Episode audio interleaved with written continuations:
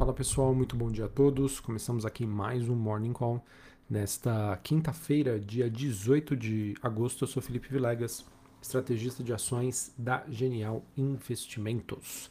Bom pessoal, nesta manhã, é, olhando né, para os principais ativos de risco, nós temos uma manhã um pouco mais positiva, tá? Depois do, do pregão de ontem, que acabou sendo bastante volátil. Neste momento, nós encontramos bolsas europeias e também futuros norte-americanos subindo é, em meio aí às repercussões da ata do FONC, Comitê de Política Monetária nos Estados Unidos, que foi divulgada ontem à tarde. Bom, para a gente passar em relação às movimentações de hoje, a gente acabou tendo um pregão um pouco mais negativo para as bolsas asiáticas. Xangai na China, queda de 0,5%, Hong Kong, queda de 0,8% e a bolsa japonesa caindo 1% quando a gente olha para as bolsas europeias. Bolsa de Londres no 0 a 0, Paris alta de 0,5% e a bolsa de Frankfurt na Alemanha alta de 0,76. Olhando os futuros norte-americanos, S&P subindo 0,18, Dow Jones alta de 0,16 e a Nasdaq subindo 0,17. O VIX, que é aquele índice do medo, alta de 1,5%, mas um patamar super tranquilo na região dos 20 pontos. O dólar index DXY sobe 0,13 a 106,71. Taxa de juros de 10 anos nos Estados Unidos caindo 0,31 a 2,88. Bitcoin caindo 1,5%, 23.500 dólares a unidade. E a gente acaba tendo um dia um pouco mais positivo para as commodities e já já eu falo um pouquinho mais sobre elas. Bom, pessoal, sobre a ata do FONC. Tá? Eu vejo que, é, embora os membros é, do Fed tenham alertado aí ontem contra o risco né, de um aperto mais excessivo dos juros é, e também sinalizando né, um potencial ritmo mais lento nessa subida, eles também indicaram que o risco das pressões inflacionárias se tornaram, digamos assim, um pouco mais arraigadas, tá? E obviamente que essas mensagens elas ainda não foram suficientemente suaves para o mercado se sustentar em uma postura de risco um pouco mais positiva nesta manhã. Eu vejo que mesmo com essa alta a gente tem uma certa cautela e em suma eu posso dizer para vocês que é, a, o, o, texto ontem, né, as minutas, elas ainda apontaram para um Fed bastante cauteloso, ao mesmo tempo que está comprometido em trazer a inflação para baixo. Mas, na minha opinião, pessoal, que eu inclusive né, tenho conversado com alguns economistas aqui da, da Genial Investimentos, é que essa comunicação do Fed, de certa maneira, ela tem sido errática, tá? em que eu vejo que nós temos diversos desafios à frente, principalmente sobre essa questão da inflação dos Estados Unidos e que a maneira com que o Fed está se comunicando está fazendo com que o mercado interprete isso como um sinal de que ele vai desacelerar esse processo de alta de juros e que não teremos aí uma desaceleração grave da economia americana como uma possível consequência de tudo que vem sendo feito aí na, nos últimos meses, tá bom? Então eu vejo, pessoal, que a divulgação dos dados né, de inflação nos Estados Unidos, dados sobre o mercado de trabalho, vão ser essenciais para a gente entender se realmente faz sentido essa dinâmica que a gente vem acompanhando nas últimas semanas em relação à recuperação dos ativos globais, ou se, obviamente, né, esse meu cenário de uma inflação ainda alta por mais tempo vai fazer com que o mercado reprecifique tudo que foi feito aí no, nas últimas semanas e volte a operar no modo aí mais, digamos, mais focado em preservação do patrimônio, tá bom? Vamos acompanhar e eu falo isso, pessoal, é, obviamente porque a movimentação que nós estamos acompanhando, nós acompanhamos né, nas últimas semanas em relação aos ativos globais, ela foge completamente aí do que eu venho passando para vocês, tá? De um cenário adverso, de um cenário de inflação persistente, e eu acho que é nesses momentos como esse que é importante a gente sempre estar aberto, né, a mudar a opinião e entender aí como que o mercado vai é, trabalhar, né, vai, digamos, vai reagir a tudo que nós estamos conversando e passando em termos de macroeconomia global. Belezinha, pessoal? Então é isso. Sigo ainda é, monitorando tá, os sinais. É, obviamente que a gente tem eu sempre tento montar uma estratégia para aproveitar né, todas essas oportunidades, mas sempre fazendo isso com o máximo de segurança possível dentro de uma estratégia que eu quero aplicar aí para vocês.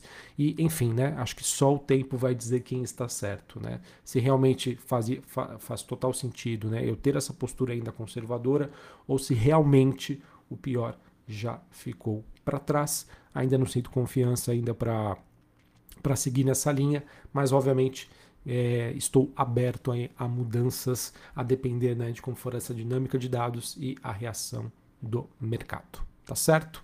É, eventos importantes, pessoal. Para hoje, a gente tem a divulgação dos pedidos semanais de seguro-desemprego e também dados sobre a indústria da Filadélfia, bem como vendas de moradias usadas nos Estados Unidos referente ao mês de julho. Uh, na semana que vem, um evento super importante, o mercado vai acompanhar de perto, que é aquele simpósio anual que os membros do Fed faz, fazem em Jackson Hole. É, vai acontecer no final da próxima semana. É, então é, é, um evento super importante. O mercado acompanha anualmente esse evento porque ele consegue aí maiores pistas sobre é, a, os objetivos aí do, do Fed em relação à política monetária.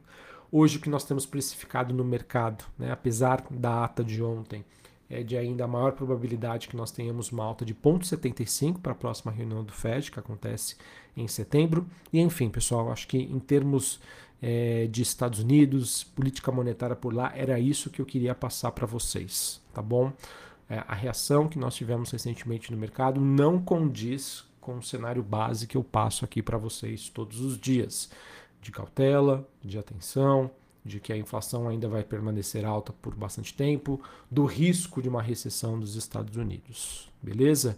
Então, quem está errado? O mercado ou aqui quem vos fala, tá bom? Enfim, obviamente que o que eu queria compartilhar aqui com vocês é, é não necessariamente que podem ir às compras, agora chegou a festa, agora, agora, agora chegou a hora de, de realmente assim a gente se expor bastante. Não, acho que a palavra não é essa, mas é de é, o que eu queria para, passar aqui para vocês é de estar aberto à possibilidade de mudança, mas obviamente fazendo isso com bastante cautela. Tá bom? Sobre China, pessoal, a gente teve algumas notícias dizendo que é, o, o, governo local poderia vender mais de 229 bilhões de dólares em títulos americanos para financiar investimentos em infraestrutura e impulsionar a economia por lá. É, eu vejo que é uma estratégia que acaba é, sendo adotada aí pelo governo chinês de acordo com seus propósitos, tá? de ser menos dependente dos Estados Unidos em termos de financiador né, da sua dívida pública e ao mesmo tempo tentar, obviamente, estimular a economia por lá que ainda vem dando sinais de fraqueza.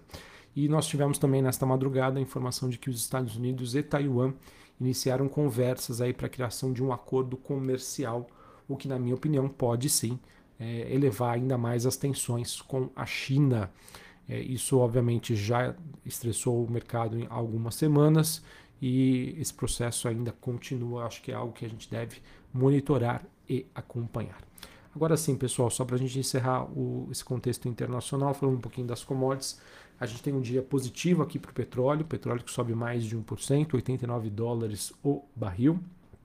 É, e os metais industriais sobem na Bolsa de Londres também. Cobre subindo 1,29, níquel subindo mais de 2%. É, petróleo que sobe pelo segundo dia consecutivo.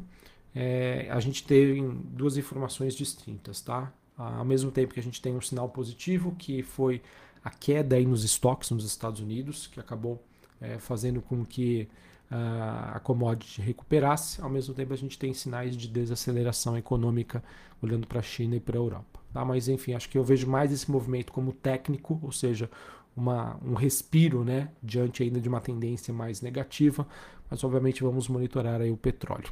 Em relação aos metais industriais, acho que é a mesma coisa, tá? um movimento técnico, um movimento de realização, um movimento de respiro aí depois de, de quedas mais recentes que aconteceram envolvendo as commodities, olhando né, o noticiário China e também Europa, recessão global. Bom, sobre o Brasil, pessoal, acho que a gente acaba sendo influenciado aí bastante sobre as pesquisas eleitorais, que ganham bastante tração.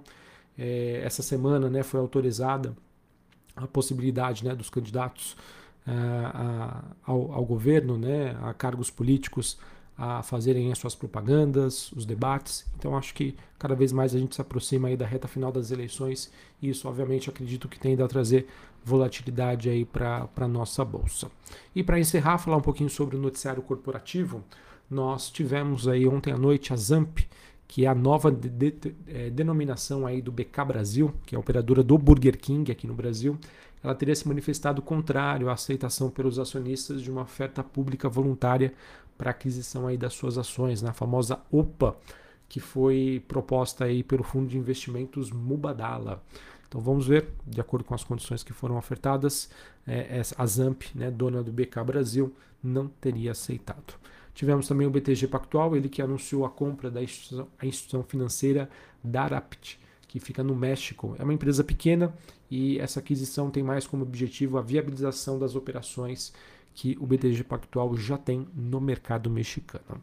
Tivemos a Inalta, empresa de exploração de petróleo, ela que informou que aconteceu ontem a retomada da produção do campo de Atlanta, ele que estava em processo aí de, de parada né, programada e ontem as operações teriam aí se normalizado.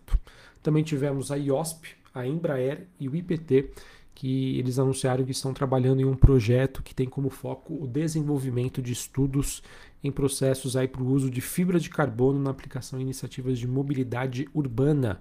O investimento aí dessa nova iniciativa será de aproximadamente 2,5 milhões de reais. E por fim, o Grupo Pão de Açúcar né, ele teria aprovado a antecipação de recebíveis junto às instituições financeiras de aproximadamente 2 bilhões de reais. Esse valor é referente às parcelas devidas né, pelo Açaí entre 2023 e 2024, na decorrência aí da cessão aí das lojas da bandeira Extra Hiper. Acredito que essa notícia tende a ser recebida, bem recebida pelo mercado, pois diminui a alavancagem do pão de açúcar e melhora a sua estrutura financeira. Maravilha? Bom, pessoal, então era isso que eu tinha para compartilhar com vocês. Vamos seguir aí monitorando os desafios da economia global e também olhando aí para as reações do mercado. Tá? Obviamente que eh, se, a gente tivesse todas as respostas seria muito mais fácil, muito mais simples, mas infelizmente a gente acaba não tendo elas. E é isso, pessoal. Vamos sempre monitorar, foi uma frase que eu comentei aqui com vocês em 2022. 2022 é um ano que muita coisa pode acontecer e a gente pode ter diversas reações do mercado. Né? As narrativas estão mudando muito rapidamente, então a gente precisa ter essa mente aberta para entender se o que a, o nosso pensamento está divergindo né, do mercado e o mercado ele é, ele é sempre soberano, tá? É, então, enfim, vamos seguindo aqui. Um abraço a todos, uma ótima quinta-feira para vocês e até mais. Valeu.